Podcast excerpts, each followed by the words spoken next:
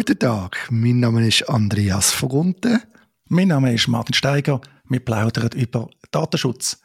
Andreas, starten wir mit zwei Hinweisen im Sinne von Follow-up. Wir haben jetzt ja verschiedene juristische Podcasts vorgestellt und es ist noch ein anonymer Hinweis gekommen. Es gibt auch den Contra-Legem-Podcast vom Professor Nickli. Das ist richtig, das gibt es. Habe ich bis jetzt nicht als Podcast betrachtet. Für mich ist es ein Videokanal bei YouTube, gibt es aber auch bei Spotify und der Professor Nickli der redet, glaube ich, tatsächlich auch von einem Podcast. Da kann man unterschiedlicher Meinung sein, ist aber sicher ein Videokanal, wo man sich anschauen kann.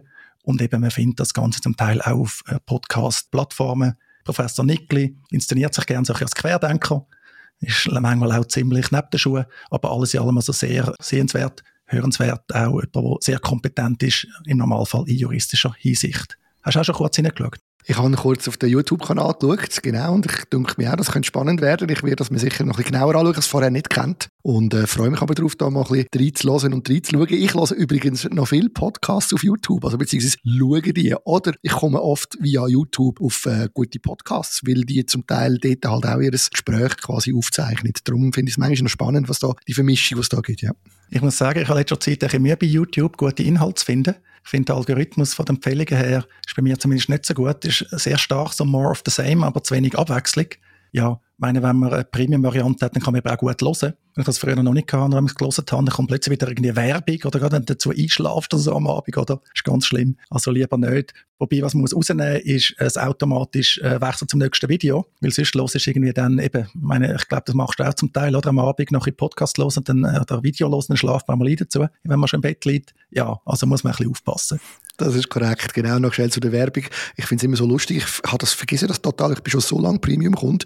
Und wenn ich manchmal aus Versehen in einem falschen, falschen Account eingeloggt bin und dann ein YouTube-Video anklicke und dann kommt Werbung, ich verschrecke. Ich, äh, ich bin mich so nicht mehr gewöhnt, dass man das kann mit Werbung schauen Und ich finde es auch grässlich. Also, ja. ja, es sind ja zum Teil mehr Werbeunterbrechungen als Inhalt. Und dann gibt es ja auch noch die Werbung in den Videos selber, was ja zum Teil gar nicht zulässig ist, aber Google greift da, glaube ich, nicht so her durch. Aber ja, also das ist sicher für mich ein Premium-Angebot, das sich lohnt, wenn man das genügend nutzt. Dann noch der zweite Hinweis für heute. Wir haben über die Arbeitgeberbussen geredet, also das Gespräch mit dem äh, Arbeitskollegen Conny Jecker.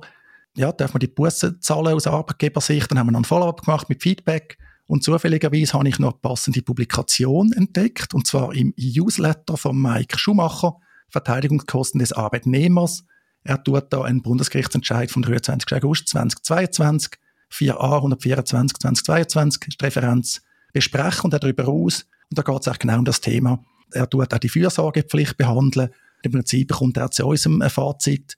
Also ja, das fällt unter die Fürsorgepflicht. Da kann man auch nicht äh, zu Ungunst vom Arbeitnehmer abweichen, nur zugunsten vom Arbeitnehmer aber Pflichtverletzungen tun das dann natürlich ein einschränken, die Fürsorgepflicht. Also ich habe das vorhin noch nicht kennengelernt. Ich kann es empfehlen. Es ist auch nicht nur beim Newsletter abrufbar, es sind der Paywall, sondern ist auch als Open Access zugänglich. Das ich gerne dann noch in den Show Notes verlinken. Das vielleicht auch als Übergang. Wir reden ja ab und zu über Social Media Plattformen. Wir haben mal vor einiger Zeit über Threads geredet, also das Meta-Angebot, das leider schon nach kurzer Zeit jetzt in Europa nicht mehr verfügbar ist wissen nicht, wann das wieder kommt. Es ist geplant, dass es wieder kommt. Und Threads ist eine Twitter-Alternative. Also, so wie man in Deutsch sagt, ein Kurzmitteilungsdienst. Geht aber vielleicht auch über das raus. Was im Moment aber gerade an Beliebtheit gönnt, ist Blue Sky. Eine andere Twitter-Alternative. Und wieso gönnt es an Beliebtheit? Es ist eigentlich eine Beta-Entwicklungsversion. Darum braucht man auch eine Einladung, damit ihr das könnt langsam umfahren könnt. Aber weil sie jetzt etwa rund einer Million Nutzer haben, gibt es halt auch mehr Einladungen. Also wenn man Nutzer ist, kann man andere wieder einladen. Und klar, je mehr Nutzer das es gibt auf der Plattform, desto mehr andere können eingeladen werden. Genau, und es ist interessant zu sehen, wie Blue Sky jetzt im Moment wirklich einen ziemlich, ich würde sogar fast ein bisschen sagen, einen, einen, einen Zustrom hat, also einen richtigen heftigen Zustrom.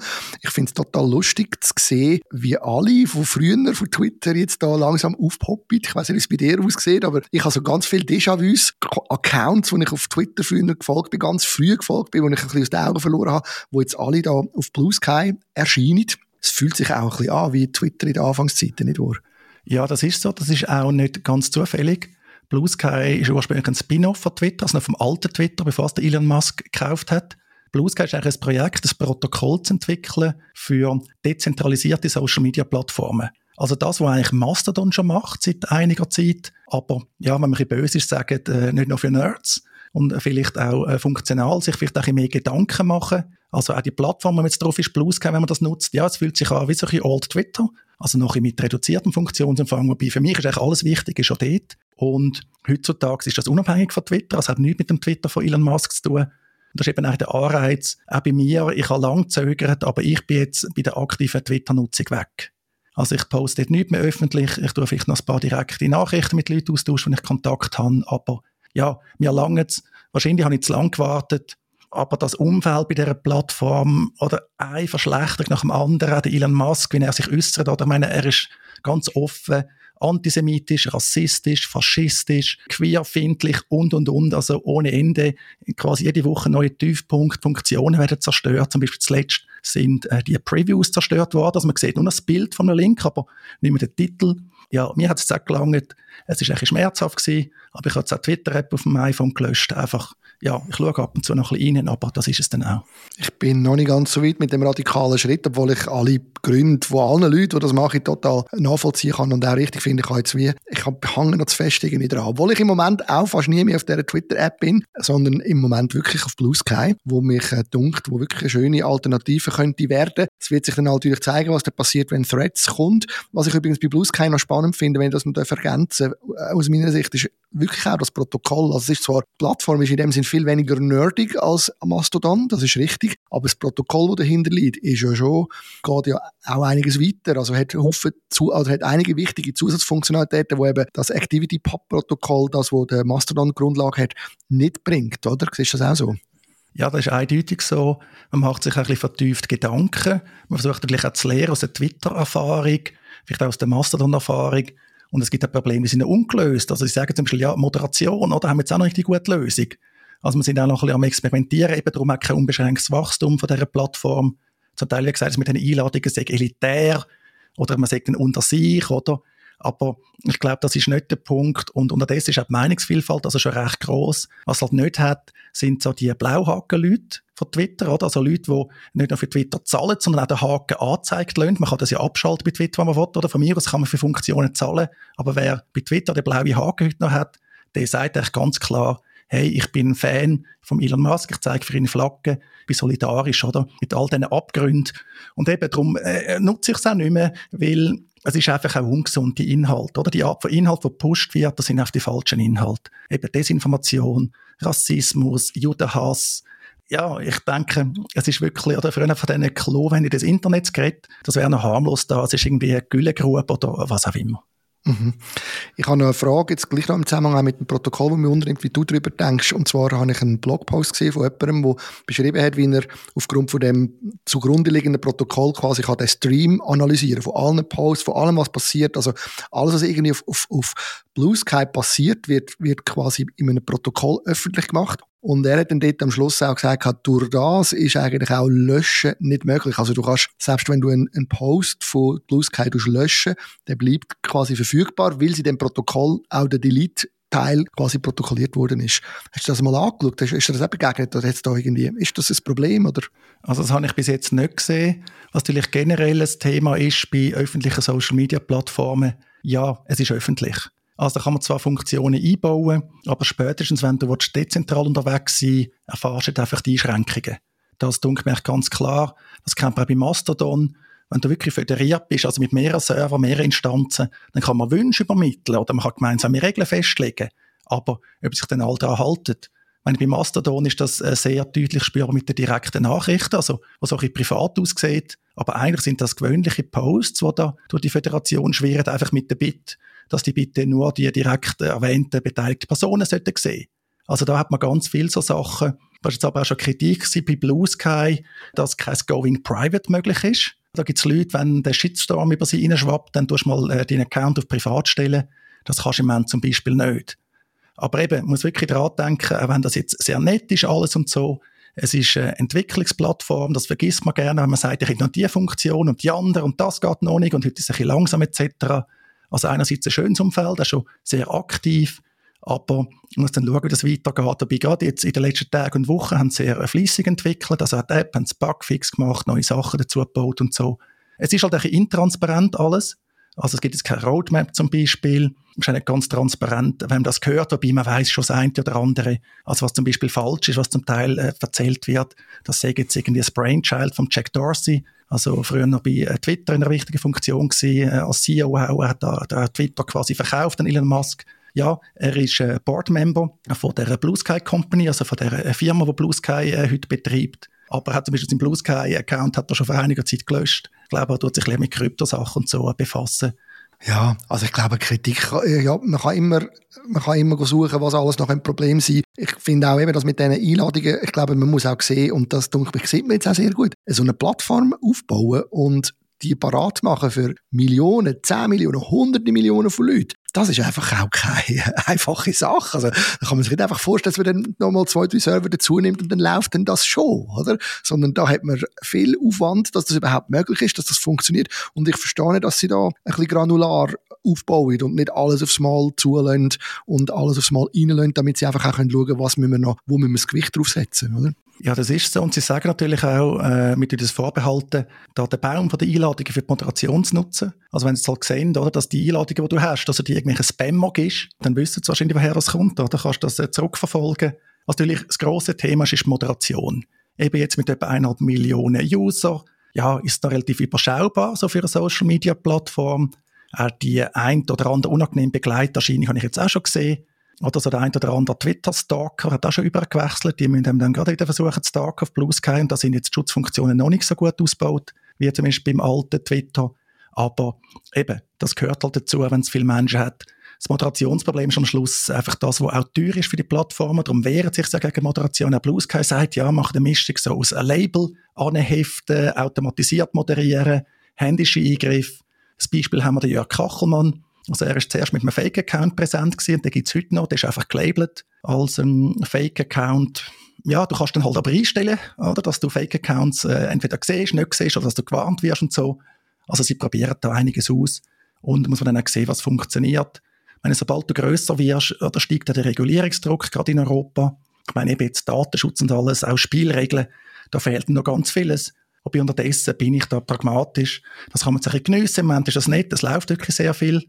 Die NZZ, die deutsche Ausgabe, kritisiert, ja, es sei Champa langweilig und eben nur die linke Blase. Aber eben, also ich nehme das nicht so wahr und ich nehme das nicht so wahr, weil ich in dieser linken Blase primär drin bin, habe ich nämlich nicht das Gefühl. Ich weiss nicht, dass du da kannst sagen, du bist offiziell in der SP, ich überhaupt nicht, oder? ja, also so gemütlich ist das nicht, aber im Moment ist es wirklich ein gutes Umfeld. Auch da die Posts, oder jetzt kommen neue Leute dazu und dann tun sie mal irgendwie ihre Haarfarbe nennen und so und wie groß bist du? Das interessiert mich natürlich alles nicht, aber Wissenschaftsszene ist schon gut drin, IT-Szene. Das deutsche Team Datenschutz ist sehr äh, stark präsent. Ja, also kann man mal schauen, was daraus wird. Auch, auch Entwickler, also IT-Leute, äh, ah, du hast gesagt IT-Szene, Entschuldigung, genau. Also ja, es hat Haufen, es hat wirklich ganz viele verschiedene interessante Personen bereits getroffen. Ich glaube auch, es ist spannend zu beobachten und ich habe den Eindruck, dass die Plattform ein grosses Potenzial hat, vor allem auch wegen dem Protokoll, das dahinter steckt. Auch wenn im Moment erst Blue Sky die einzigen sind, die das betreiben, aber die Idee von einem dezentralen, föderierten Protokoll, wo besser ist als das, was Mastodon im Moment äh, nutzt, das finde ich schon noch spannend. Auf jeden Fall, auch wenn ich glaube, dass für die meisten Nutzer das mit der Dezentralisierung und der Föderation eigentlich egal ist, beziehungsweise wer es bei Mastodon erlebt hat, sieht eben auch viele Nachteile. Also bei Mastodon zum Beispiel siehst du ja nie das ganze Netzwerk. Oder das ist vielen nicht klar. Also du siehst nur immer so einen Ausschnitt, je nachdem, was für eine Bubble du drin bist. Nein, aber das wird man sehen. Also ich hoffe, sie probieren das auch tatsächlich mit der Dezentralisierung. Was aber auch sonst eben schön ist, sie haben eine offene API, also man kann andere Clients bauen. Es gibt auch jetzt Statistiktools. Eben, auch Transparenz ist gross. Also zum Beispiel kann man für jeden Nutzer abrufen, wer er blockiert und von wem er blockiert wird. Das ist auch noch spannend, das ist auch dieser Föderation geschuldet. Und vielleicht noch das Wichtigste, bei Mastodon kannst du ja zwar die Instanz wechseln, aber nur so halbe. Oder? Das ist zum Beispiel ein neuer Nutzername nachher typischerweise. Und jetzt da bei Blue Sky kannst du deinen Domainnamen als Nutzernamen nehmen, kannst du wie verifizieren eigentlich. Und da ist dann die Idee, dass du eben mit dem Nutzernamen, mit dem Domainnamen kannst weiterzügeln das ist auch noch interessant, habe ich auch verblockt, wenn man das macht und ich auch noch gerne verlinken. Als andere, wie man sieht, wer von wem blockiert wird und umgekehrt und ich auch gerne verlinken. Das kann ja noch spannend sein. Aber ja, es ist einfach angenehm, auf einer Plattform unterwegs zu sein, wo irgendwie der Eigentümer nicht einfach alles Negative am Mensch fördert, wo nicht irgendwie so Fanboys unterwegs sind oder wo, wo die wirklich musst fragen, was, was ist da eigentlich los? Also Twitter ist unterdessen oder eben X, oder? Ist wirklich jetzt irgendwie eine Dark Side of Humanity. Also äh, ganz übel. Ich empfehle allen Finger weg davon. Letzte Frage, die mich noch wundernimmt. Wie, wie sagt man eigentlich, wenn man einen Post macht auf Blue Sky? Ist es einfach ein Blue Sky Post? Oder gibt es da irgendwie einen Namen? Wie bei Mastodon ist ja das Tröte und bei Twitter eben ein Tweet. Das ist mir eigentlich noch nie aufgefallen, was man da für eine Bezeichnung nutzt. Also der Button heißt New Post. Mhm. Aber es gibt Leute, die haben irgendeine andere Bezeichnung dafür. Aber eben, es ist eigentlich ein New Post, ein Repost. Mhm. Wenn es mir recht ist, also da kann man einfach lesen, was mit, äh, im User Interface steht, aus meiner Sicht muss man nichts Neues erfinden. Aber es gibt Leute, die haben solches Bedürfnis, keine Ahnung, woher das kommt, aber spezielle Begriffe zu verwenden oder so, das spielt ja keine Rolle. Das sind dann so Subkulturen, wo man dann ähm, wieder entsprechend hat. Super. Seid ihr noch auf Twitter, X oder Shitter, wie es richtig heißt, dann verlasst es. Geht weg, nehmt eure Organisation mit, nehmt alle Accounts mit. Wenn ihr Journalistinnen seid, Zitiert nicht von dieser Plattform. Lest sie nicht, schaut nicht drauf, tut so, als sei sie nicht existent. Warum? Sie ist geworden zu einem Pool von Nazis, Verschwörungstheoretikern und Trollen. Ihre Stimmen werden dort algorithmisch gepusht. Sie sind diejenigen, die dort inzwischen den Diskurs beherrschen. Immer mehr vernünftige Leute gehen von dort weg und es ist genauso designt, dass es so passieren soll, und zwar von dem Besitzer. Und wenn ihr als Nachrichtenagentur, als Journalistinnen dort bleibt und von dort zitiert oder als Politikerinnen dort lest, dann werdet ihr den Eindruck dieses intensiven Rechtsrucks haben in der Gesellschaft, weil das ist, wo ihr die Gesellschaft mitbekommt. Aber es ist nicht die Gesellschaft. Es ist nur Shitter.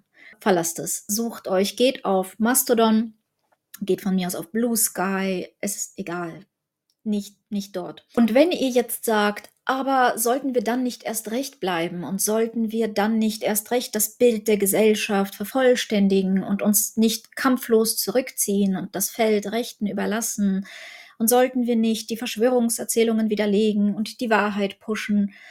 Äh, nein, nein, denn wir können äh, auf der privaten Plattform von jemandem nicht gegen dessen Interessen gewinnen, weil er den Code beherrscht und die Plattform und damit die Spielregeln. Ähm, beispielsweise werden algorithmisch äh, linke Stimmen unterdrückt, Berichterstattung über die Ukraine wird unterdrückt, äh, Links nach außen werden unterdrückt, besonders auf vernünftigere Plattformen und äh, zu Medien- und Fact-Checking. Das heißt, ihr könnt ein Spiel gegen den Besitzer der Plattform selbst nicht gewinnen.